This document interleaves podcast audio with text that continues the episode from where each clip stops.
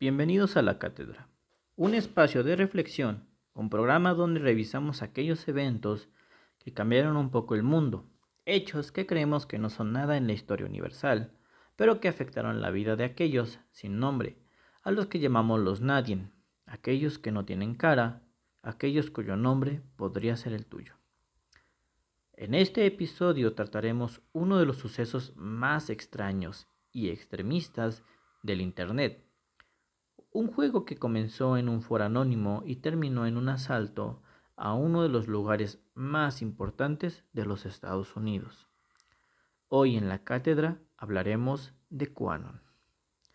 QAnon es definido como una de las teorías de conspiración más difundidas, pero sobre todo que ha afectado de gran manera la vida fuera del Internet.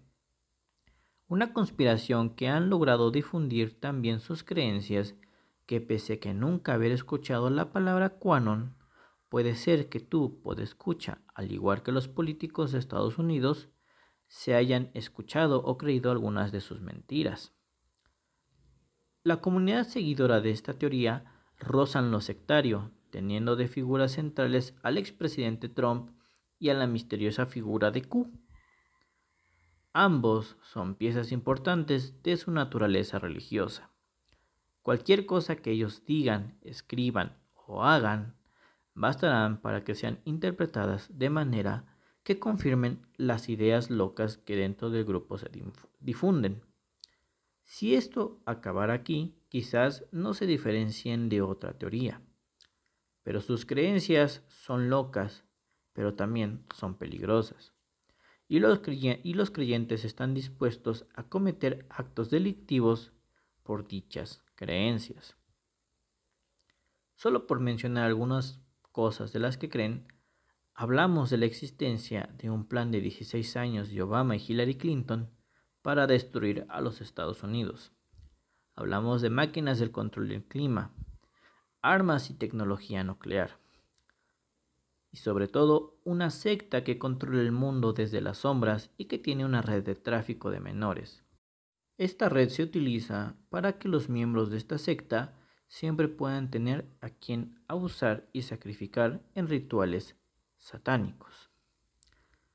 Dentro de esta secta obviamente se encuentra la élite política, económica del mundo. Sus figuras más importantes obviamente son estadounidenses.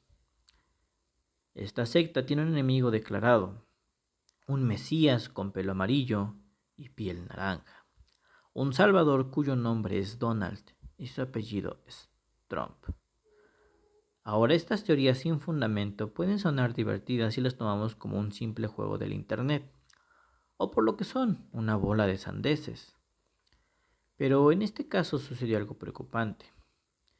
La gente que creía en ellas actuaron de tal manera que las agencias de inteligencia de los Estados Unidos lo clasificaron como terrorismo local. Es en este momento, querido podescucha, en el que te preguntarás cómo es que un juego de Internet escaló a terrorismo. Para contestar a esa duda es necesario retroceder antes del propio Quanon.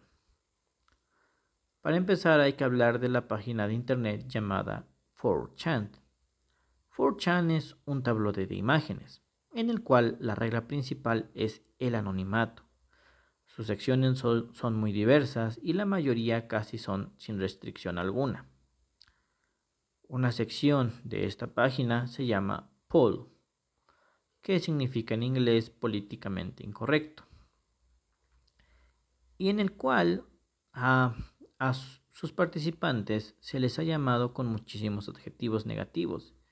Y es fácil entender porque este lugar se considera una de las cloacas del Internet Casi todas, si no es por decir que todas sus publicaciones son maliciosas, que van desde la información falsa hasta insultos racistas, xenófobos o antisemitas. En resumen, es un nido de víboras. Y en este lugar ha tenido nacimiento diversas teorías y acusaciones tanto estúpidas como peligrosas, como por ejemplo el caso de Pizzagate, el cual era una teoría de conspiración que sustentaba que había una pizzería en la cual gente de la política podía ir a comprar menores de edad. Como consecuencia tuvo que una persona armada atacaría a una pizzería, bajo la creencia de que era su deber patriótico rescatar a los menores que ahí se encontraban. Obviamente la persona no encontró ni un solo menor dentro del establecimiento. Los usuarios de 4chan se han escondido muchas veces en la naturaleza anónima de la página, así como detrás de la supuesta comedia. Lo peor es que por la naturaleza caótica de este lugar es difícil saber cuándo una publicación es hecha por un verdadero extremista y cuando es hecha por un tipo que quiere hacerse el gracioso y se burla de las personas que se encuentran ahí. Quizás al igual que otros posts, Quanon nace de un intento de empezar un ARG, un juego de realidad alterna, puesto que desde su primera aparición, Q aseguraba cosas las cuales eran completamente falsas y que para su cumplimiento era necesario que literalmente la historia se hubiera desarrollado de manera distinta. Q aparece por primera vez el 28 de octubre del 2017. Ese día un usuario que se autonombró Q Clarence Patriot publicó un hilo titulado Calm Before the Storm o La calma antes de la tormenta. Un título que pareciera hacer referencia a una reunión de líderes militares a los que Trump asistió. En este hilo, en este hilo implicaba que Hillary Clinton sería arrestada junto con otras figuras prominentes en teorías conspirativas de orden mundial como George Soros. Obviamente dicho arresto nunca sucedió. La actividad de Q seguiría creciendo tanto en publicaciones como en seguidores. Y durante todo el tiempo en que Q estuvo activo, hizo publicaciones las cuales muchas eran alusivas, crípticas e imposibles de verificar. Algunos solo eran una serie de caracteres que la gente adjudicó como mensajes codificados. Muchos incluían frases como he dicho demasiado o algunas cosas deben quedar clasificadas hasta el final. O mi favorita, sigan al conejo blanco. Claramente Q usaba un lenguaje cuasi religioso, siempre manteniendo una idea de que, siempre manteniendo la idea de que Trump mantenía un control y que todos sus adversarios caerían tarde que temprano. Esta vaguedad a la hora de redactar permitió a los seguidores mapear sus propias creencias y desarrollar nuevas variaciones de las teorías ya establecidas. También evitaban tener que responder por aquellas predicciones que resultaban obviamente falsas o que los hechos las contradijeran. Obviamente muchas veces tanto Q como sus seguidores cambiaron la línea argumentativa de sus teorías locas, pero jamás cambiaron de enemigos principales. A lo mucho se iban agregando personas a la lista de aquellos que desde el punto de vista de este grupo habían traicionado a Trump. La figura más atacada en el auge de Quanon fue Hillary Clinton, y su familia. Ella era una de las figuras principales dentro de la secta que controlaba el mundo y muchas veces llegaron a afirmar con fotos y videos modificados de que era una asesina de niños, caníbal, que bebía la sangre de bebés y era la líder de la red de tráfico de menores. Hillary estaba a punto de ser arrestada, pero por la locura caótica que era Quanon, también se decía que estaba a punto de huir del país. O quizás que ya había sido arrestada, condenada y que utilizaba brazaletes rastreadores de manera muy discreta. Lo más extremo eran aquellas personas que aseguraban que sabían la fecha de fusilamiento de Hillary Clinton. La tormenta a la que se hacía mención en la primera publicación de Q, terminó siendo, para los seguidores de Quanon, un evento de arresto masivo de miles y miles de sospechosos de ser pedófilos satánicos caníbales, dentro de los cuales se incluían Obama y George Soros. También en algún momento se aseguraba que estos se suicidarían en masa y una de las fechas favoritas de los seguidores de Quanon era el 10 de febrero del 2018. Este arresto sería llevado a cabo por el propio presidente Trump y de manera mesiánica siempre se decía que estaba cerca de eliminar a este grupo, pero que requería del apoyo de los patriotas que obviamente conformaban la comunidad de. Posterior a la tormenta, Trump, junto con el ejército estadounidense y los patriotas, tomarían el control total del país y harían a América grande de nuevo. La tormenta tuvo muchas fechas, pero una de las principales sería para el 2020, después de la reelección, la cual en la cual Trump ganaría de forma aplastante y después de su victoria pasaría a deshacerse del Estado profundo, a disolver, arrestar, encarcelar o ejecutar a los miembros del grupo satánico. Obviamente la predicción falló de manera muy magistral. Como consecuencia, las publicaciones de Q disminuyeron de manera drástica. La comunidad de Internet que seguía a este usuario empezaron a buscar cualquier indicio que confirmaran los posts hechos por Q. Y tan desesperados estaban de encontrar, de encontrar algo que en un gesto tan simple como que Donald Trump bebiera agua se volvió una señal secreta de que los arrestos masivos pronto tendrían lugar. Hablando de Trump.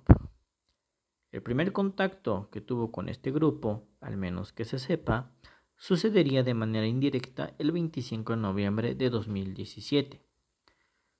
En la red de Twitter, Trump citaría un tweet donde se expone una lista de los logros de su administración por una cuenta que promovía a Quanon de manera irregular y que usaba una lengua relacionada con las conspiraciones de Q. Esto bastó para que los seguidores de Quanon se sintieran importantes. Pero Quanon tuvo otras figuras las cuales apoyarían a su difusión, por lo menos en las redes sociales. A principios de 2018, el presentador de televisión Sam Hannity y la escritora y comediante Ron Spar difundieron en sus redes sociales noticias y teorías relacionadas con Quanon, y la teoría de la conspiración ganó fuerza en la corriente principal de la derecha americana. A su vez, Alex Jones, presentador de Infowars y, teórico conspiranoico de la extrema derecha, afirmó que tenía contacto personal con Q. Esto propició que hubiera una presencia masiva de seguidores de QAnon en mítines de Donald Trump, pero también a que distintos entes relacionados con la derecha americana empezaran a conocer y asimilar las teorías de QAnon. No es de sorprender que con el ascenso de Q, y su difusión coincidiría con una creciente radicalización y violencia en los movimientos de la extrema derecha. El 31 de julio de 2018, varios simpatizantes de Trump se presentarían en un mitin en Tampa con camisetas y carteles con la letra Q. Este es el primer contacto de Q con el mundo fuera del Internet de manera directa, y que gracias a la prensa asistente le dio una gran exposición a más de un millón de personas. Posterior a este evento, se le preguntó a la secretaria de prensa, Sarah Sanders, sobre la asistencia de miembros de Quanon, a lo que ella contestó. El presidente condena y denuncia a cualquier grupo que incite a la violencia contra otra persona, y ciertamente no apoya a los grupos que promuevan ese tipo de comportamiento. Las palabras de Sara quedarían como un lejano eco del pasado, mientras que el soporte de Trump al grupo sería cada vez más visible. Dos semanas después, el día 15, sucedería uno de los primeros actos de violencia relacionados con Quanon. Matthew Wright no estaba contento con que Trump no hubiera arrestado a nadie como Q lo había anticipado Matthew tomaría dos rifles militares, dos pistolas de mano, 900 rondas de municiones, se pondría su chaleco antibalas y conduciría su vehículo blindado hasta un puente de Arizona. en un intento de llevar a cabo su deber ciudadano y patriótico. El incidente acabaría con su arresto y ningún herido. Matthew, desde la prisión, escribiría cartas a Trump y a otros funcionarios, los cuales obviamente jamás le responderían. El 13 de marzo de 2019 ocurriría otro acto de violencia relacionado con Quanon. Anthony Comello asesinaría a un líder de la familia Gambino, bajo la excusa de que era un miembro destacado del Estado profundo y su deber era realizar un arresto ciudadano. Anthony declararía a través de su abogado que disfrutaba de la protección del propio presidente Trump y de que tenía su apoyo personal en lo que había hecho. Anthony sería declarado mentalmente incapaz, por lo que se libraría de la cárcel. Tras otra serie de eventos, el 1 de agosto de 2019, el FBI, el FBI citó oficialmente a Quanon como una posible amenaza de terrorismo doméstico en un boletín interno de una oficina en, en Phoenix. Camoy diría, el FBI, evalúa que es muy probable que esas teorías de conspiración surjan, se propaguen y evolucionen en el mercado moderno de la información, lo que ocasionalmente impulsará tanto a otros grupos como a extremistas individuales a llevar a cabo actos delictivos o violentos. Un mes después, el 25 de septiembre de 2019, Timothy Larson, de 41 años, sería arrestado tras destrozar la capilla de Holly Hill en Sedona, Arizona, mientras citaba que la Iglesia Católica apoyaba la trata de personas. El 30 de diciembre de 2019, la policía de Montana arrestaría a Cynthia Upcook por un intento de secuestro de su propio hijo. Cynthia previamente había perdido la custodia de uno de sus hijos y tenía la fuerte convicción de que esto solo era una fachada del estado profundo. La policía recibiría ayuda de la otra hija de Cynthia. Una pequeña de tan solo 15 años avisó a la policía que su madre y sus amigos eran fieles creyentes de Quanon, que se referían a la familia adoptiva de su hermano como pedófilos adoradores del diablo y que tenían un plan para secuestrarlo. Cabe mencionar que Cynthia era apoyada por un grupo pro-Quanon y que ese mismo grupo apoyaría a otra madre a secuestrar a sus hijas el 26 de marzo de 2020. Todo bajo las mismas ideas. El Estado profundo había secuestrado a menores de edad para sacrificarlos al diablo. Pese a todo lo anterior mencionado, Trump jamás se atrevería a hablar mal, de alguna forma o de manera negativa del grupo el, 19 de agosto del 2020, durante una conferencia en la Casa Blanca, un reportero preguntó directamente a Trump sobre Quanon. Trump diría, escuché que estas son personas que aman a nuestro país. Realmente no sé nada al respecto, aparte de que les agrado. Cuando se le preguntó si podría presentar evidencia para respaldar las creencias de la teoría, Trump respondió, Estoy dispuesto a ayudar a salvar el mundo de los problemas. Estoy dispuesto a hacerlo. Estoy dispuesto a exponerme. Los seguidores de Q estarían encantados por estas declaraciones y vivirían un gran holgorio dentro de las redes sociales. De manera paralela, tanto los republicanos como demócratas estaban notando lo peligroso que se estaba volviendo el grupo de Quanon. El 25 de agosto, del 2020, Tom Malonsky y el republicano Denver Riggleman presentaron una resolución bipartidista condenando a Quanon y rechazando sus teorías de conspiración. De igual forma, insistían al FBI y a las demás agencias de inteligencia la aplicación de la Ley de Seguridad Nacional. Un mes después, Malonsky recibiría amenazas de muerte de los seguidores de Quanon. Una nueva oportunidad de condenar al grupo a nivel nacional se le presentaría a Trump el 15 de octubre de 2020, en una entrevista en la NBC News. Savannah Guthrie presionaría para denunciar a Quanon. Trump se negaría a denunciar al movimiento y mostraría un claro apoyo, con declaraciones como No sé nada de eso, sé que están muy en contra de la pedofilia, lo pelean muy duro, pero no sé nada al respecto. Trump y Q tuvieron una serie de declaraciones y publicaciones que se reforzaban entre ellos, y es difícil saber cuál de los dos iniciaba la propagación de una nueva teoría o de una nueva idea, como sucedió con el tema del supuesto fraude electoral. Y realmente no importa cuál de los dos inició la mentira.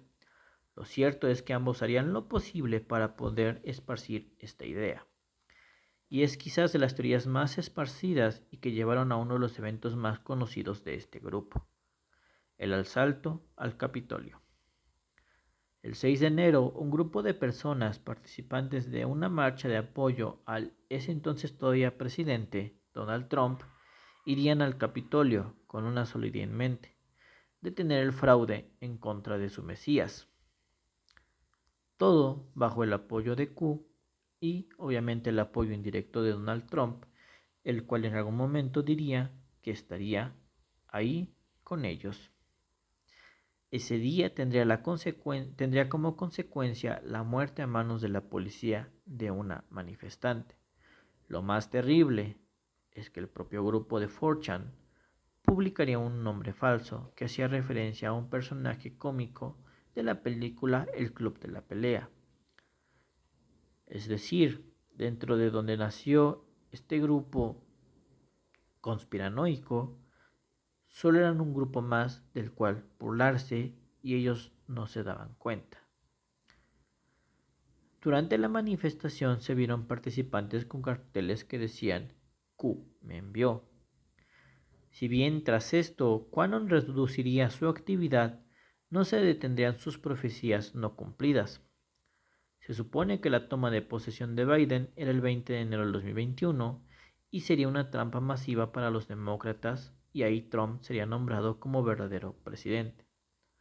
Obviamente, tal cosa jamás pasó. Finalmente abrió una última fecha para que Trump volviera a tomar el cargo de presidente, y era el 4 de marzo. La supuesta explicación era que todas las leyes presidentes y enmiendas de los Estados Unidos aprobadas desde 1871 son ilegítimos. Su base es una mala interpretación de una ley orgánica del Distrito de Columbia, que no tiene relación con el presidente ni con los Estados Unidos en su conjunto. Además de que la vigésima enmienda de la Constitución de los Estados Unidos, adoptada en 1933, cambiará las fechas de juramento del presidente y del Congreso a enero. Los líderes estadounidenses asumían el cargo del 4 de marzo legalmente. Ahora volviendo al 6 de enero. Esta fecha tuvo otras consecuencias dentro del movimiento Quanon. Entre ellas es que muchos de los influencers del movimiento se habían empezado a deslindar de las acciones tomadas por sus seguidores sobre todo porque alguno que otro había sido arrestado. Para deslindar responsabilidades, estos influencers empezaron a esparcir una nueva teoría. Había infiltrados en el movimiento. Y entre ellos se acusaron. Estos infiltrados empezaron a llamar a la acción y a tomar parte de actos delictivos para poder, para poder así arrestar a los patriotas pro Otra consecuencia fue que Q dejaría de publicar. Posterior a la desaparición de Q, sus seguidores empezarían a creer solo sus nuevas teorías y predicciones de cómo regresaría Trump a la oficina oval. Como lo dije, sería el 4 de marzo, después sería el 20 de marzo, finalmente se diría que sería el 13 de agosto. La última fecha que se mencionó fue el 2 de noviembre de 2021. Pero esta vez lo que sucedería sería algo completamente fuera de lo común. En Dallas aparecería una figura muy importante, JF Kennedy, o su hijo JF Kennedy Jr. Anunciaría la restitución de Trump como presidente y el Kennedy que se apareciera sería nombrado vicepresidente de los Estados Unidos. Ambos tomarían el control absoluto del país y arrestarían a la secta satánica que controlaba el mundo. Sí, querido escucha, así como escuchaste, un muerto regresaría para ser vicepresidente. Pero esta es solo una de las locas creencias de este grupo. Es difícil mencionarlas todas, pero podemos mencionar las más prominentes y alguna que otra de las más locas. Resulta que la secta satánica pedófila eran seres de otra dimensión, otro sector decía que venían del espacio exterior y que eran como seres reptiles. También decían que tenían un plan llamado Agenda 2030, la cual utilizaba los medios y las escuelas para poderse esparcir. Pero no solo es eso, el movimiento ambientalista era parte de esta agenda y existían distintos medios para reducir a la población como el aborto las o las vacunas, las cuales destruyen el ADN, causan enfermedades mentales, o mi favorito personal, las vacunas tenían nanobots que se activaban con la señal de la red 5G y su finalidad es controlar a la mente de todos aquellos que han recibido alguna dosis. Pero aquí no terminaría la locura de Quanon. Hay una facción que se opone en contra de los seres interdimensionales y satánicos el cual se les denomina obviamente los patriotas. Este grupo, en el cual estaban todos aquellos creyentes de Quanon, habían logrado crear tres tecnologías que podían derrotar a la secta, que son, primero, un reactor de energía infinita. Segundo, un material superconductor. Tercero y finalmente, una máquina antigravedad. Esto daría a la humanidad la energía necesaria y la capacidad de viajar a la velocidad de la luz. Pero también se estaban creando super soldados y decían que las películas de Capitán América formaban parte de una guerra psicológica y mediática para sembrar la idea de que un supersoldado patriota lucharía por defender los intereses estadounidenses. En resumen, el grupo Quanon creía cosas muy, muy, muy locas. Y muchas de sus creencias venían de otros grupos conspiranoicos y que terminaron absorbiendo. Hay otras que ellos mismos crearon gracias a los mensajes crípticos de su líder Q. Q siempre buscaría cierto misterio en la mayoría de sus publicaciones, pero también en cuanto a su verdadera identidad, la cual fue especulación de muchas personas. Por la naturaleza anónima de la página donde Q publicaba, era difícil determinar quién era. Lo más que sacaban eran las direcciones IP de, en las cuales se habían hecho las publicaciones. Por el muy entre comillas nivel de conocimiento, sus seguidores sospechaban que detrás de Q había algún oficial de inteligencia militar, algún miembro de la administración de Trump, algún asesor o ex asesor de seguridad de las Naciones Unidas, o incluso el propio Trump. Pero la figura detrás de este misterioso personaje no era una persona de tan alto calibre. Resulta que detrás de la figura de Q se encontraba un otaku mugroso llamado Ron Watkins.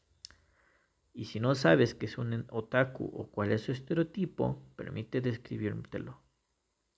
Un niño de 30 años, fan del anime, que tiene toda su habitación llena de póster, figuras y almohadas de cuerpo completo de monas chinas. Que lamentablemente vería a Q como una posibilidad para poder esparcir su propia locura. Verán, en un primer momento Q fue un señor llamado Paul Furber, un moderador de 4chan. Y aquí podemos darle buena fe al tipo a pesar de los actos cometidos a posteriori y pensar que Quanon nació como un juego, como una forma de entretenerse. Pero conforme a los creyentes de Quanon crecían, Paul y Ron verían el nacimiento y crecimiento de un monstruo con mucho potencial. A finales del 2017, Ron le quitaría el control de la cuenta de Q a Forber, usando sus privilegios como administrador de la página. Y pese a esto, Forber seguiría apoyando a Quanon, y pese a la insistencia y sospechas, ambos negarían ser Q en distintas oportunidades. Pero Cool Hoback, un documentalista, investigó durante tres años los orígenes de Quanon y sus conexiones. Durante este tiempo tuvo varias entrevistas con Rod Watkins, así como con su padre y otras figuras prominentes en 4chan. Lo grabado serviría para un documental llamado Q Into the Storm, algo así como Q dentro de la tormenta, y la cual este narrador recomienda mucho. En este último episodio Ron diría lo siguiente. He pasado casi 10 años, todos los días haciendo este tipo de investigación de forma anónima. Ahora lo estoy haciendo públicamente. Esa es la única diferencia. Básicamente fueron tres años de entrenamiento en inteligencia enseñando a los normies cómo hacer el trabajo. Básicamente era lo que estaba haciendo de forma anónima antes pero nunca como Q. En este momento, Rod Watkins vería a la cámara, soltaría una ligera risa y continuaría con nunca como Q, lo prometo. En un intento desesperado de arreglar lo que había dicho, dijo, porque no soy y nunca lo fui. Ron claramente se dio cuenta que confesó su identidad. Es difícil pensar por qué alguien le creería a Ron bajo las leyes de Q. Es difícil creer que cientos y cientos de personas le hicieran caso y sobre todo creyeran a un personaje como Ron Watkins. Obviamente la psicología social ha tratado de dar respuestas a cómo los conspiranoicos llegan al punto a donde llegan y sobre todo por qué creen lo que creen. Las teorías conspirativas comparten la idea de descreer la evidencia a los hechos. Se requiere un salto de fe y, de cierta manera creen que lo que se ve no es más que un velo que esconde lo que verdaderamente es real. Una vez estás convencido de esto, cualquier hecho puede ser usado para confirmar la, entre comillas, verdad. Y con Quanon sucedía algo aún peor. La figura en la que habían depositado su fe los estaba alentando, aunque sea de manera indirecta. Trump y muchos de sus allegados habían hecho alusiones a las teorías de Q. Si bien no las confirmaban, jamás las negaban y una simple insinuación era suficiente para aquellos que ya tenían la realidad distorsionada. Además de que muchos de ellos utilizaban elementos de su vida personal para mantener la teoría conspirativa, como los hechos en los que narré, en los cuales padres perdían la custodia de sus hijos y llegaban a cometer crímenes en base a las creencias de Quanon. Es difícil saber en qué momento una persona abandona la razón y se adentra completo a una teoría conspirativa. Muchas de estas personas son funcionales en su día a día y pese a creer algo fuera de lo común, no actúan de manera violenta o criminal. Sin duda el grupo de Quanon sigue siendo dentro de lo anormal algo único. Actualmente los seguidores de Quanon no se han detenido ni desaparecieron. Pese a las fallas de su profeta, algunos de ellos continúan. Algunos de ellos crean sus propias teorías, sus propios profetas. Otros han migrado a otros grupos conspiranoicos. Un ejemplo es que algunos terminaron en la nueva pseudo religión de Sebastian Pienek. quién es un artista. Y dentro de las creencias de esta secta existe una en la cual el líder llamado Sabink liderará a la humanidad en un nuevo despertar. Los ex seguidores de Quanon han hecho todo lo posible para vincular a Trump con Sabinki. Por otro lado, Ron Walkins sigue difundiendo teorías locas en Internet, atacando la democracia estadounidense y las vacunas, pero ya abandonó la identidad de Q, tal vez por la violencia relacionada con ese nombre. Querido podescucha, quizás es la primera vez que escuchas las creencias más disparatadas que hay dentro de este grupo. Quizás solo habías escuchado las más coherentes y sobre todo las que se difundieron con las figuras más importantes o más prominentes, como el supuesto fraude electoral que sufrió Trump. A lo mejor habías escuchado alguna que otra creencia, pero no sabías que formaban parte de Quanon. Lo cierto es que en Internet hay muchísimas cosas que nunca debieron dejar la red y simplemente tenían que ser olvidadas. Pero lamentablemente no fue así, y terminó con mucha gente enojada, a punto de destrozar la democracia estadounidense. Por eso te invito a que seas más crítico.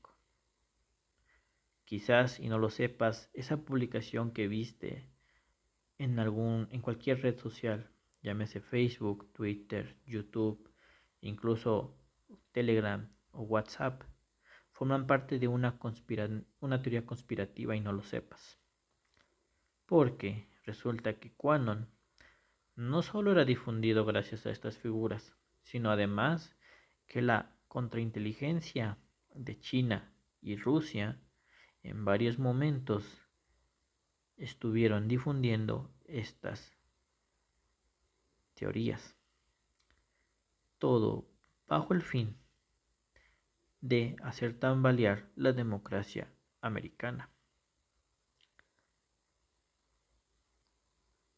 No sabes cuándo tú te encuentres con alguna publicación de estas y detrás de haya algún chino, algún ruso o algún otaku mugroso que está intentando aprovecharse de ti, ya sea por malicia o por un intento muy barato de hacer comedia. Querido podescucha, este episodio ha sido muy difícil de hacer, no solo por todos los acontecimientos relacionados con Quanon, con el presidente Trump o directamente con Rod Watkins. Cada uno podría tener su propia historia y prácticamente abarcar varias horas. He tratado de resumir lo más posible y sobre todo mencionar las cosas que me eran útiles para este episodio. A su vez también dejé muchísimas cosas dentro del tintero, sobre todo aquellas teorías que aún estaban todavía más locas. Como en su momento lo mencioné, 4 es un nido de víboras. Ahí puedes encontrar al grupo más sectario y más radicalizado de todo el Internet. Y lamentablemente muchas de sus ideas terminan pasando muchos filtros y terminan llegándote a ti. Por eso, nuevamente, te vuelvo a pedir que seas crítico con lo que escuches o leas, con lo que te encuentres en cualquier red de tus redes sociales. Con esto me despido. Este fue otro episodio de la cátedra y los espero en el próximo episodio. Muchas gracias.